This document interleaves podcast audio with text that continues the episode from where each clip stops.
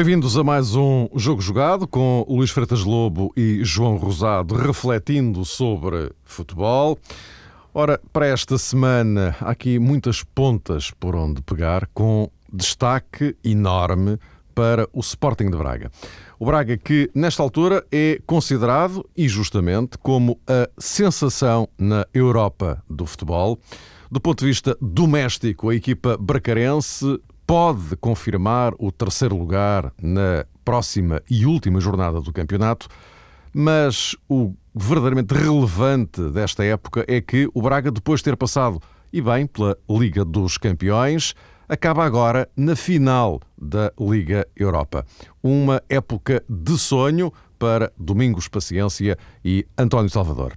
O Futebol Clube do Porto, na festa do título, empatou, mas o objetivo de terminar o campeonato sem derrotas continua em aberto.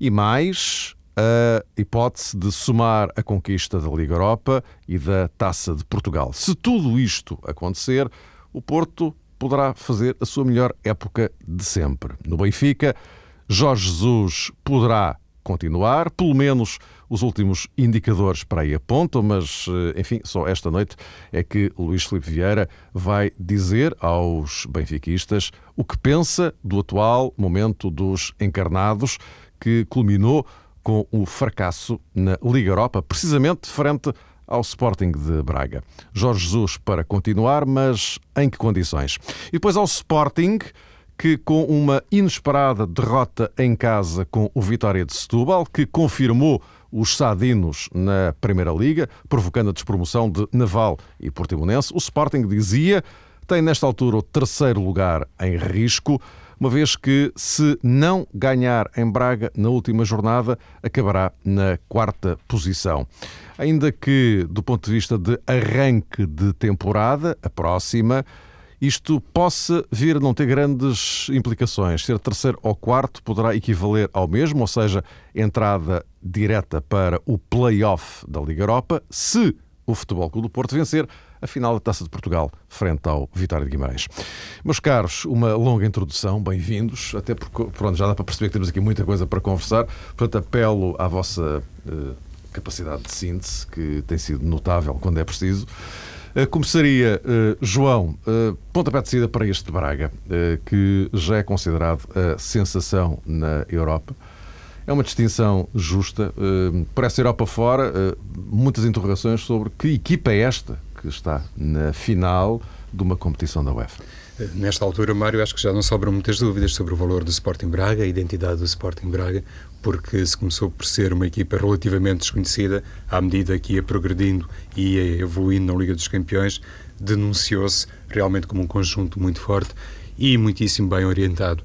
Eu acho que uma das grandes virtudes de Domingos Paciência ao longo desta temporada repousa precisamente aí, na capacidade que teve para moralizar e dar ânimo a um grupo que começou a Champions de maneira desastrosa. O Sporting Braga perdeu em Londres por 6-0, de seguida perdeu em casa diante do Shakhtar por uh, 3 golos sem resposta e a partir daí se calhar muita gente pensou, inclusive no seio do próprio Sporting Braga, que este ano, uh, digamos que o plantel e a própria equipa técnica não estaria em condições de repetir uma época tão brilhante como foi aquela no plano nacional, aquela feita na temporada transata.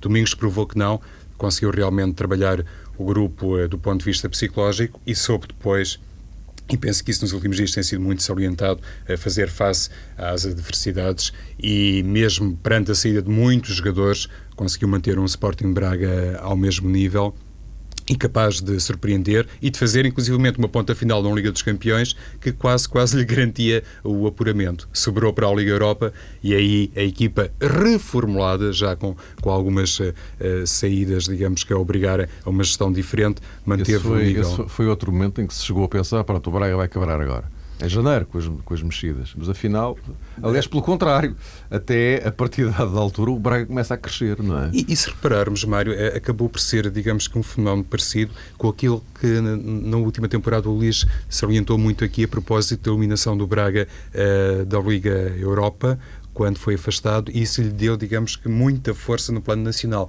As energias concentraram-se todas nas competições uh, portuguesas. O Sporting Braga parece que tem, e eu aqui encontro, obviamente, o denominador comum em Domingos Paciência, essa virtude de não ficar extraordinariamente abalado com um desaire ou com uma produção uh, menos positiva uh, num certo contexto. A partir daí, olha-se em frente. E eu acho que isto é uma marca, é um registro dos clubes que estão muito bem preparados e têm uma estrutura muito forte porque não basta, por muito mérito, muita qualidade eh, que tenha Domingos Paciência, até sob o ponto de vista da orientação técnica, eh, ter, digamos que esse horizonte sempre positivo e saber olhar em frente. Para, eh, digamos, consubstanciar essa atitude, depois tem que existir um conjunto de meios. E o Sporting Braga sobretudo o seu presidente, imagino eu, tem também essa capacidade para dotar a equipa uh, dos meios suficientes e dos uh, recursos necessários para que Domingos depois, ele como líder do grupo e líder do balneário, possa fazer a transformação. E esse aspecto penso que conduziu o Sporting Braga esta proeza inacreditável de chegar à Liga Europa.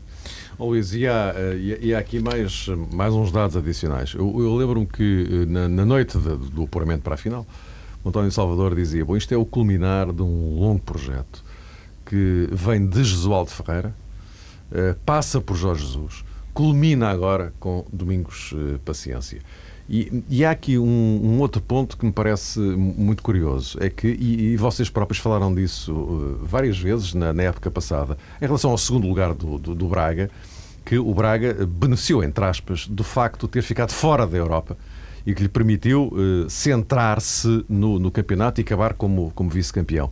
Curiosamente, esta temporada, o Braga não será vice-campeão, mas pode muito bem ser terceiro, ou seja, não, não ficará muito longe, e, e ainda por cima faz esta carreira na Europa que lhe dá uma final em Dublin. Sim, isso é fantástico e são resultados de facto que ultrapassam as, as, qualquer previsão que tivéssemos, tivéssemos feito e que, inclusive, os responsáveis pelo Braga imaginavam. Agora, este Braga, uh, a construção deste Braga, digamos assim, é muito mais do que, do que os treinadores. É muito mais do que, do que perceber apenas as quatro linhas. É uma construção que, que tem a ver muito com a idiosincrasia da, da cidade, da correlação de forças empresarial que a cidade tem uh, e o aproveitamento dessa, dessa força empresarial uh, ligada a um setor de atividade de construção civil uh, alicerçar, a, que está a alicerçar agora uh, o clube. Eh, onde, claro, a face mais visível é a de António Salvador. A partir daí, portanto, o Braga eh, resolveu um grande problema, porque se recordarmos o que era o Braga antes de António Salvador, era um Braga que tinha feito algumas épocas razoáveis, eh, mas era um Braga ciclicamente em desequilíbrio uh, financeiro. Uh, e era um Braga desportivamente também sempre hesitante e muitas vezes a jogar para não descer. Com António Salvador, o Braga conseguiu estabilizar do ponto de vista financeiro. E isso foi fundamental para, para que este projeto começasse a ser construído pedra a pedra. Perceber o que é o tecido empresarial da cidade, tem um apoio forte, como sempre teve na Câmara, e não vejo mal nenhum nisso, sinceramente, em termos do que é o futebol, se as coisas forem feitas com transparência, como é evidente. Uh, e, para além disso, houve um entendimento claro por parte de António Salvador da importância do que é hoje o futebol dos empresários, o futebol dos negócios, e, portanto, o Braga sempre foi um clube que todos os anos comprou e vendeu bem soube comprar barato, soube vender caro. Teve uma política de prospecção importante. O António Salvador também aprendeu com os erros. Falaste no Josualdo, falaste no Jesus e no Domingos. Também é importante falar no Jorge Costa, no, no Carvalhal ou no Rogério Gonçalves, porque também com os falhantes... Mas estava só a falar daqueles que ele citou, Sim, ele em, citou, em, em concreto. É? Mas é? porque também é importante perceber aqueles que falharam e que cometeram erros, eh, para António Salvador perceber por onde é que devia ir em vez de, de ir para outro caminho. E, portanto, isso também é importante. Com os erros, também aprendeu aquilo que devia fazer. Também aprendeu a importância de um diretor desportivo para, para, para o Braga, quando foi a contratação de Carlos Freitas, e neste momento agora também tem essa, também tem essa noção do que, do que o Braga precisa em termos de diretor desportivo. E, portanto, tudo isto parece-me que é um entendimento do que é o futebol moderno por parte de, de António Salvador e, e, toda a estrutura que o rodeia, que é fundamental para que depois uh, a equipa apareça. Uma coisa, portanto, aquilo que eu descrevi é o clube, no fundo. Depois, claro, temos a face visível, que é a equipa, que são os 11 jogadores. E só isso, só assim, só isto tudo, só este clube torna possível que, como tu dizias, chegar a janeiro sair o Moisés, que era o defesa central patrão, sair o Luís Aguiar, que era aquele médio que agarrava a equipa, sair o Mateus, que era o avançado que tinha marcado os gols ao Arsenal e era rapidíssimo, e a equipa manter um nível exibicional uh, muito forte. É por isso que quando que eu falo na palavra estrutura, não estou a falar de uma palavra vã. Não é uma palavra vã no Porto, não é uma palavra vã no, no Braga e não é uma palavra vã em todos, em, em todos os, os, clubes que conseguem sucessos de forma continuada. Não é ganhar uma vez e no ano seguinte ser um descalabro ou ser uma depressão. Não. É existir uma constância de competitividade. Ganhar ou perder depois isso é relativo, porque as coisas são apartadas. O importante é estar lá nas grandes decisões. E, portanto, o Braga consegue, com a base no clube, formar equipas depois eh, bastante competitivas e nota-se isso agora nos jogadores que fazem parte deste Braga. São jogadores que estão sólidos do ponto de vista emocional, porque percebem verdadeiramente onde estão, eh, olham para o clube e sabem que o clube tem uma entrada desportiva tem uma entrada financeira, todas elas bem estabilizadas, e isso é invulgar no, no futebol atual. E, para além disso, o Braga também percebeu uma limpeza de balneário que tinha que fazer em alguns aspectos em, em janeiro, em relação a alguns jogadores que saíram sobretudo um tecido alargado de, de jogadores brasileiros, uh, não é por serem brasileiros, mas tinha a ver com outras situações que foram tornadas públicas, em, sobretudo em relação ao guarda-redes, e portanto há situações que têm a ver com a gestão global do que é um clube de futebol, em que eu acho que o Braga tem dado lições nos últimos anos, uh, à sua dimensão, uh, e para conseguir chegar agora ao nível dos, do, dos outros grandes do, do futebol português, como o, como o Benfica, o Porto e, e, o Sporting. Portanto, é um trabalho de fundo, mas que começa, na minha opinião, na, na sustentação financeira que Salvador conseguiu dar a, dar a todo este projeto do Braga. Houve, inclusivamente, já agora, uma frase... Não, mais uma marcha, marcha para a fogueira. E, e, já olhando para o futuro, eu, de repente, ontem estava a ver o, o Pizzi é? a marcar três golos ao Porto e estava a pensar só, olha, né? então aqui, o Pizzi é do Braga, não é? É do Braga. É do Braga. Portanto, ou seja, eh, em, em termos de, de, de, olhar para a frente, dá para perceber ainda que, é do Braga. Ainda é do Braga, não interessa, ainda é. Mas estamos em termos de olhar para a frente, uh, o Braga tem aparentemente por onde se Mas é como diz também, o Luís, é? mais importante do que recrutar já o Pizzi, no caso de ele para o ano estar em Braga, eh, a ver vamos, mas mais importante do que isso é realmente conservar uma filosofia e uma estrutura. E eu recordo de uma frase do António Salvador, que não foi dita assim há tanto tempo, em que ele se pronunciava mais ou menos neste estilo. Qualquer dia farto-me de produzir ou de fazer grandes treinadores, porque realmente os clubes grandes, historicamente grandes do futebol português, têm feito um aproveitamento uh, cabal, sobretudo uh, o Benfica, no caso mais recente, com Jorge Jesus, e aconteceu também com o futebol do Porto, com Josualdo Ferreira. E Mas agora, isto... e agora, pelos vistos, o Sport... Pelos vistos, vistos do Domingos. É? E era aí que eu queria chegar, Luís, ah. precisamente ah, por causa do Domingos. Não, não, neste sentido, uh, há um ano, uh, Domingos Paciência, depois de ter feito aquele campeonato uh, notável, quase campeão, vice-campeão, obrigando o Benfica a jogar até à última jornada debaixo dessa expectativa, de poder ou não chegar, terminar em, primeiro, mas dizia o Domingos, depois de uma época de grande sucesso, se calhar até foi conotado por alguma gente como um potencial treinador do Futebol Clube do Porto, que estava prestes a entrar numa nova era mas eh, obviamente não sei se ele foi algum dia convidado por Pinta Costa. A verdade é que também cedo, Domingos disse, até penso na presença de António Salvador, até num clima de festa, que estava decidido a continuar, eh, entre aspas, a aventura e a dar seguimento a um sonho, ao tal trabalho uh, que tem realmente princípio, meio e fim. Ou seja, ele não teve medo de entrar numa segunda época em que a fasquia estava muito mais em cima comparativamente a 12 meses anteriores. Ou seja, o Sporting Braga, depois de ser segundo, até para os seus adeptos, estava, digamos que, obrigado a fazer coisas uh, quase excepcionais. E Domingos aceitou esse desafio e como que saiu, eh, não sei se muito voluntariamente ou não, da rota do Futebol do Porto. E este ano, uh, Domingos Paciência, e isso também já foi falado em anteriores programas, eh, sobretudo pelo Luís, também teve a consciência, num determinado, numa determinada fase, num determinado momento, que provavelmente não iria ficar no Sporting Braga. As pessoas, se calhar, já não estavam assim tão dispostas a tratar do processo de renovação com aquela celeridade que normalmente caracteriza quem tem uh, no treinador, uh, ou quem pensa ter um treinador, o homem indicado para muitos anos. E houve sempre, digamos que, esta capacidade por parte do, ainda treinador do Sporting Braga para seguir o seu percurso individual. E isso fez-lhe bem, porque não há muitos anos, eh, há pouquíssimos até, eh, Domingos era sempre muito visto como um homem do universo azul e branco. E se para o ano eles estiverem Alvalade e, sobretudo, eh, estiverem Alvalade e tiver condições para dar sequência a este trabalho, eu penso que de alguma maneira, mas isto é apenas a minha imaginação a funcionar, que será também uma grande satisfação para ele constatar que um dia não foi para o Futebol Clube do Porto, mas ainda assim foi capaz de fazer um grande trajeto uh, no futebol português. Não, sem dúvida. Eu penso que para o Domingos, uh, acredito que para ele, depois da época que fez o ano passado, o segundo lugar, terá sido um momento de alguma desilusão. Não ser ele o treinador do Porto esta época.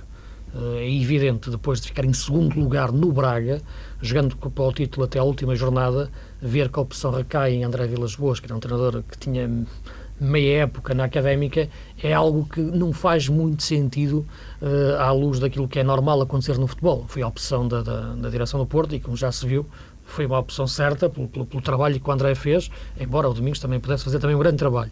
Agora, é verdade que essa desilusão que ele pode ter sentido nessa altura uh, fê-lo crescer como treinador, como homem também. Uh, um sobrevivente que tem que ser hoje em dia um profissional de futebol e como o João estava a referir, essa emancipação do Domingos sempre com o, com o ferrete do Futebol Clube do Porto, eu penso que isso só faz crescer em termos de treinador de futebol. Deixa-se de ver o Domingos do Porto para se ver o Domingos do Braga, o Domingos treinador de futebol, ponto, que poderá estar amanhã no Sporting, poderá no futuro treinar o Benfica, poderá no futuro ir para, para o estrangeiro e, portanto, ter, abriu-lhe os horizontes de uma forma, estimulou-lhe também a sua, a sua competência, as suas capacidades, que são muitas, e parece-me que, que, deixou de ter aquele, aquele eixo que ele tinha, que tinha a ver apenas com, com, com, a região norte, para, para trabalhar e perceber que um treinador com a dimensão dele, com a competência dele, tem que ser um treinador do mundo e não só um treinador tão próximo, tão com cordão umbilical, sempre ligado ao Porto. Foi definitivamente o, o corte. Ele, ontem, ele não ser a época passada escolhido para treinador do Porto, foi o corte definitivo com esse cordão umbilical. É a época que ele está a fazer este ano, é a afirmação plena do treinador Domingos Paciência na próxima época acredito que sim, estará no Sporting. Não sei se faz bem, se faz mal, se faria mais sentido ficar no Braga, se o Sporting é, um, é uma fogueira, um cemitério de treinadores. Isso são debates que poderemos ter no, no, no futuro. Acho que faz sentido, uh, neste momento, depois da carreira que ele fez no Braga, uh, dar outro passo, tentar outra aventura. Uh, concordo com o que disse o João, que a certo momento da época terá havido alguma hesitação por parte do Braga em perceber o que é que seria melhor fazer para na, na próxima época. Não digo tanto pela competência, mas talvez por um quebrado de ciclo, por, uma, por um desgaste normal que há de relacionamento, mas uh, não tenho dúvidas que, que, que, o Domingos, indo para o Sporting ou ficando em Braga, será sempre um treinador com, com capacidade para continuar a ganhar. Meus caros, vamos ter que uh, avançar. Aliás, voltaremos a falar domingos para a semana, de certeza absoluta, até porque a próxima edição o jogo jogado vai estar muito centrada na final da Liga Europa. Ora bem, eh, Futebol Clube do Porto eh, sem derrotas. Eh, é evidente que o, o empate eh, ontem não era exatamente aquilo que, que, o, que o Porto queria para o, o dia eh, oficial da festa, digamos assim, mas eh, continua perfeitamente em aberto a, a hipótese de terminar o campeonato sem derrotas. Depois temos a, Liga Europa, ainda a final da Taça de Portugal. Uh, Luís, começa agora por ti. Este, este Porto uh, arrisca-se mesmo a ser o melhor Porto de sempre? Eu tenho dúvidas. O melhor Porto de sempre, se for pelos resultados, eh, falta-lhe ganhar a Champions, porque eu acho que a Champions está sempre acima da, da Liga Europa. A Champions é uma coisa em que entram ali os clubes ingleses, Sim, entram mas, mas os, alemães, em, em, em termos italianos. de época, em termos de época, estritamente em termos de época. Se, Sim, se conseguir isto tudo. Não, se pensarmos nas competições em que está englobado, em que está, em que está a participar eh, esta época, sim, porque de facto consegue vencer eh, as três competições máximas: Campeonato, Taça de Portugal e Liga Europa, se, se, se assim acontecer, nas, nas taças que faltam disputar. Acredito que depois, na próxima época, o upgrade europeu que o André vai tentar vai ser, vai ser na Champions. Agora, o Porto consegue eu não gosto muito de fazer análises por comparação, sinceramente, se é o melhor, se é, se é o segundo melhor. Próprio presidente do Porto, no outro dia, disse que este, era, este Porto fazia lembrar-lhe de 87, era melhor que de 87 e não era pior que o de 2004. As equipas são diferentes, as épocas são diferentes, os jogadores são diferentes, a correlação de forças é diferente, portanto, cada qual tem o um valor em, em, em, dado momento. Agora, sei uma coisa: ser campeão sem derrotas em 2011 uh, eh, é de facto um feito uh, fantástico, um feito de outro mundo. Não digo que em 73 também não fosse um grande feito, mas em 2011 eu achava que era impossível. Se me perguntasses isso há um ano, eu dizia-te que não acreditava. E, portanto, o Porto está a um jogo de, de o conseguir. E olhamos para a equipa do Porto nesta altura, e acredito que o Domingos esteja a pensar nesta altura, nisso neste momento, mas onde é que estará ali o, o ponto mais fraco, por onde, por onde eu posso entrar para, para ganhar? E não encontramos, não é? Porque de facto o Porto é uma equipa forte nos três setores: defesa, meio-campo, uh, ataque. Talvez ali no lado direito, às vezes, quando penso ali um pouco, sabe, Ponar rolando, talvez ali às vezes aquilo possa tremer um bocadinho e, e encontrar ali um espaço. Mas dura pouco. De resto, o Porto, de facto, é uma equipa muito sólida, uh, que não tem problemas físicos, uh, que sabe fazer a rotação de jogadores e de tática, e isso, na minha opinião, é, é o segredo de tudo. Portanto, eu diria que este Porto poderá ser o melhor de sempre em termos de perceber o futebol moderno e desta rotação tática que as equipas têm, têm que ter para estarem a top em todas as competições. Nisso, de facto, eu acho que este Porto é, é uma lição para outras equipas, inclusive o Benfica, como é evidente, uh, que não conseguiu, de forma alguma, nem este ano, nem a época passada, uh, conseguir conciliar campeonato com, com, com Liga Europa e, e o resto, e taça, e taça de Portugal. É um pouco na sequência da tua pergunta, Mário, também daquilo que acabou de dizer o Luís. Eh, nós não conseguimos ter assim grandes certezas, eh, até do ponto de vista estatístico, porque realmente os adversários não são comparáveis e, sobretudo, os meios e os recursos também são diferentes. Se calhar eh, Pinta Costa em 87 eh, já tinha uma estrutura muito forte, ele próprio já dominava quase todos os aspectos relacionados com o futebol, sobretudo com o futebol eh, do seu clube, mas penso que Pinta Costa, por exemplo, não perdeu qualidades com o decorrer do tempo, se calhar até aperfeiçoou algumas, e isso encaixa bem, por exemplo, num jovem uh, inexperiente, como era, não sei se ainda é, deve ser, em alguns casos também, André Vilas Boas. Portanto, penso que realmente acaba por ser assim um bocadinho odiosa essa comparação entre as equipas do Futebol do Porto, mas eh, essa análise que fizeste, Mário, suportada pelos dados uh, estatísticos, ajuda-nos também a perceber outra realidade que para mim é uma certeza. Ou seja, André Vilas Boas, neste momento, uh, pode ser, digamos que, olhado de facto como o segundo Mourinho, sem querer ofender ninguém, acho que é o próprio, como é lógico, penso que isso é Uh, típico de qualquer pessoa, não gosta de ser uh, considerado, digamos, como uma réplica de alguém, mas durante muito tempo o futebol português andou, uh, digamos, numa busca desenfreada e colaram-se rapidamente rótulos em determinados treinadores, como que tentando encontrar, e isso passou-se na casa azul e branca, inclusivamente, um segundo Mourinho, e penso que não se encontrou.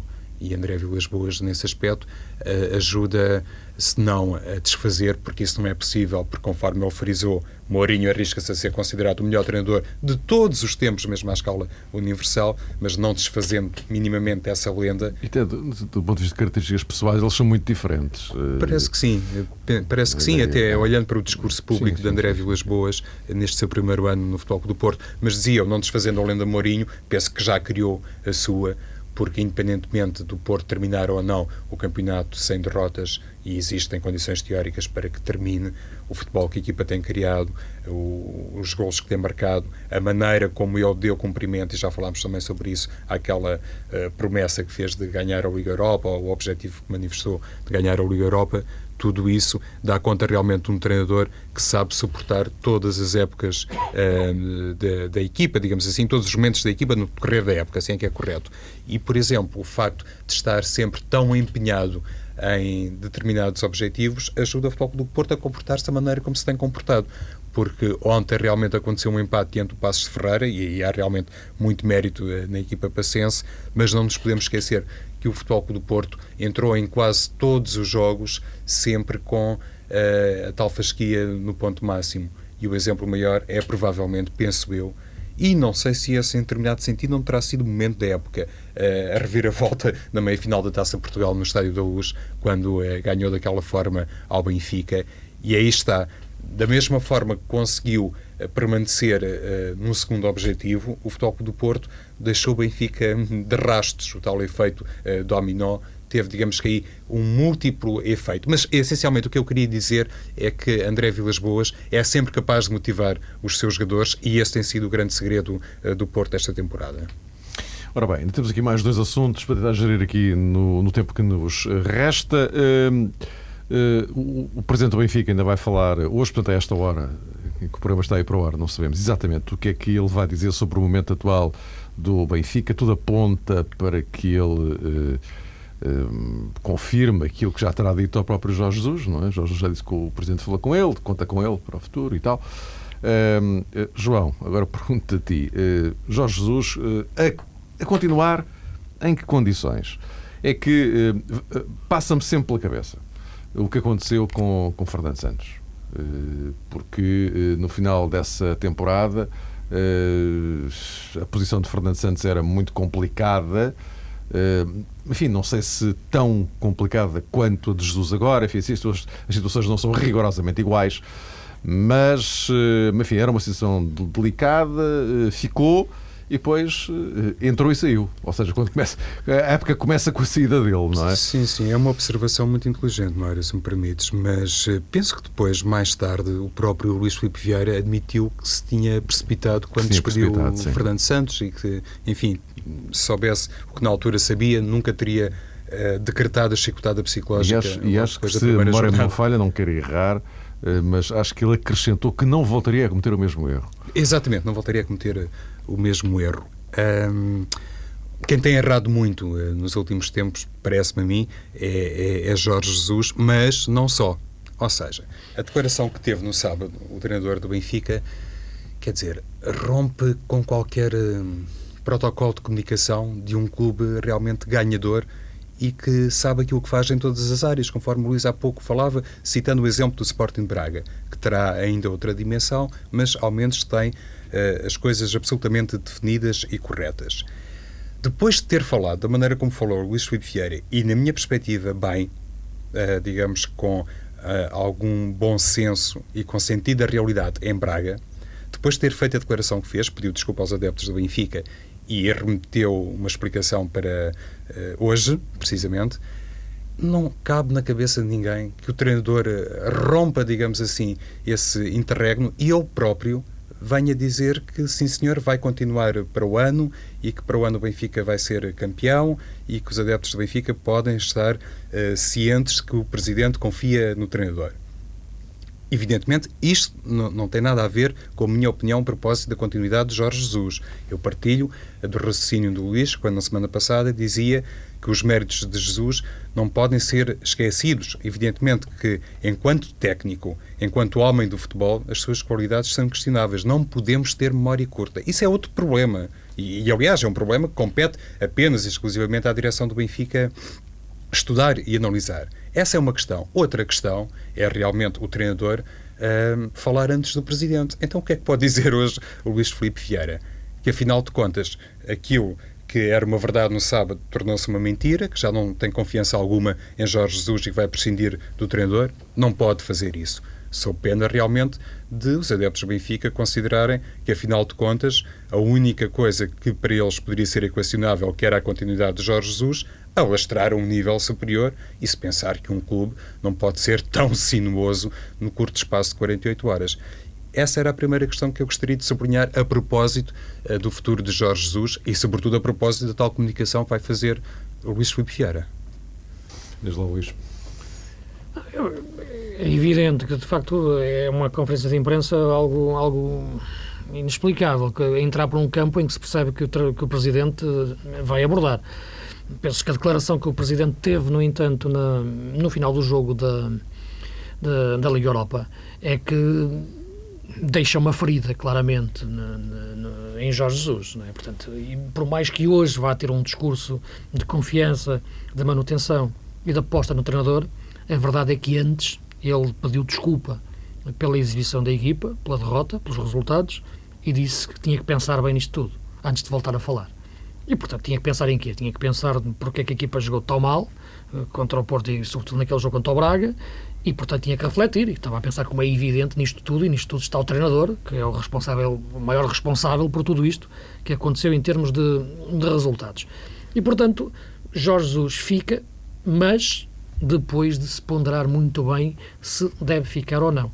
E, portanto, eu acho que tudo isto é normal, na minha opinião. O Presidente dizer que vai pensar, que vai refletir, pedir desculpa ou não, enfim, já me parece uma coisa mais, mais, mais anedótica. Agora, uh, perceber, essa é a questão que tu colocas, é, é perceber até que ponto essa declaração de, de, de Luís Filipe Vieira feriu Jorge Jesus para a próxima época. E até que ponto essa declaração de Filipe Vieira significa ou não uma perda de poder de Jorge Jesus em relação à escolha do plantel para a próxima época? Porque o ano passado, por esta altura, Jorge Jesus fazia o que queria, o que lhe apetecia dentro do Benfica em termos de, de, escolha de, de, equipa, de plantel, de, de tudo.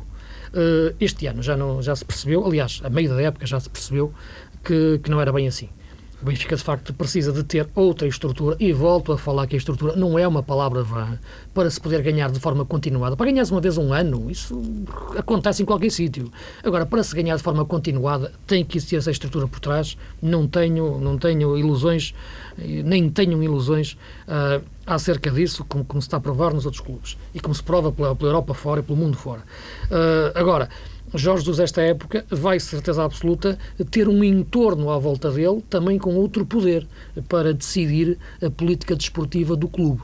Perceber até que ponto o Benfica consegue reunir esse staff, se metendo pessoas novas, reforçando poderes às que têm, isso já é uma questão interna que, que, que me ultrapassa, mas que necessita, necessita.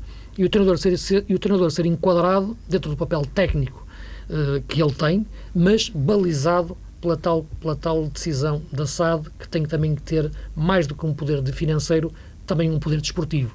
Toda esta crise que o Benfica tem, vive agora começou há coisa de um ano, quando num programa de televisão in, o Jorge Jesus resolveu despedir em direto o guarda-redes titular da equipa e da seleção, eh, que era só o mais bem, a melhor defesa, o melhor guarda-redes. Portanto, sem antes ter falado sequer com a direção sobre isso. E, portanto, hoje isso não é possível o Jorge Jesus despedir em direto o ponta de lança, ou o Nuno Gomes, nem isso, nem, nem se atreverá a, a, semelhante coisa.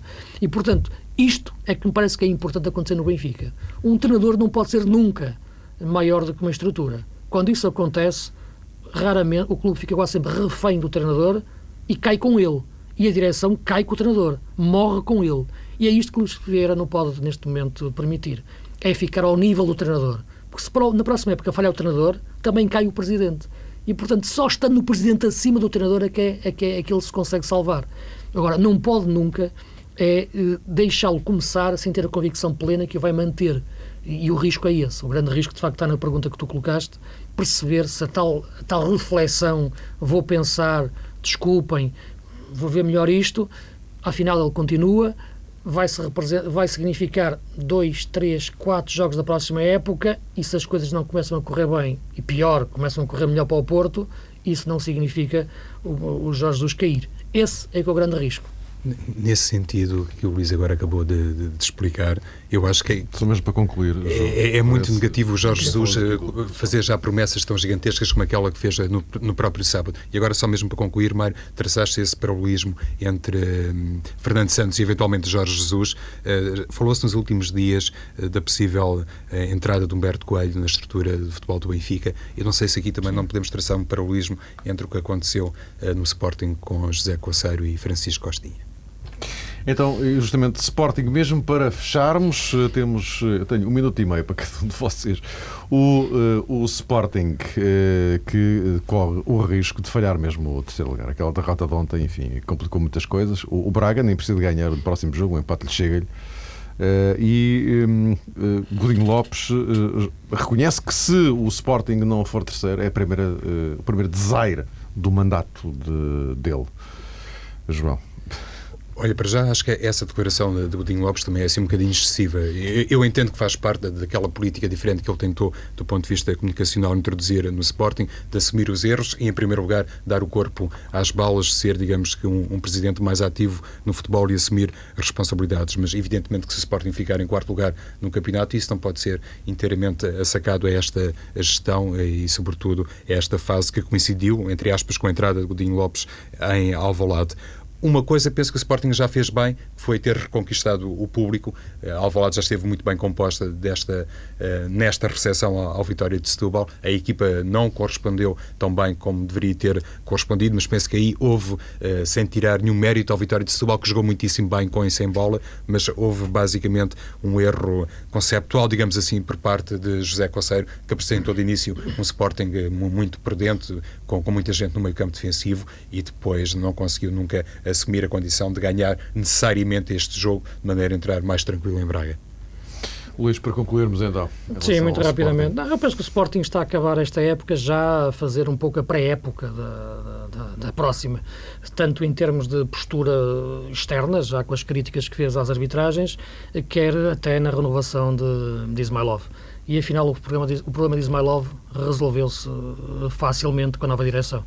Eh, falava-se muito na lesão de, de Ismailov, nos problemas físicos, clínicos. Nem o presidente, nem o novo vice-presidente, nem o novo diretor desportivo são médicos. Eh, portanto, eu penso que o problema do Ismailov está resolvido de uma forma mais fácil. Foi renovando até 2014. Acredito com um ordenado bem superior.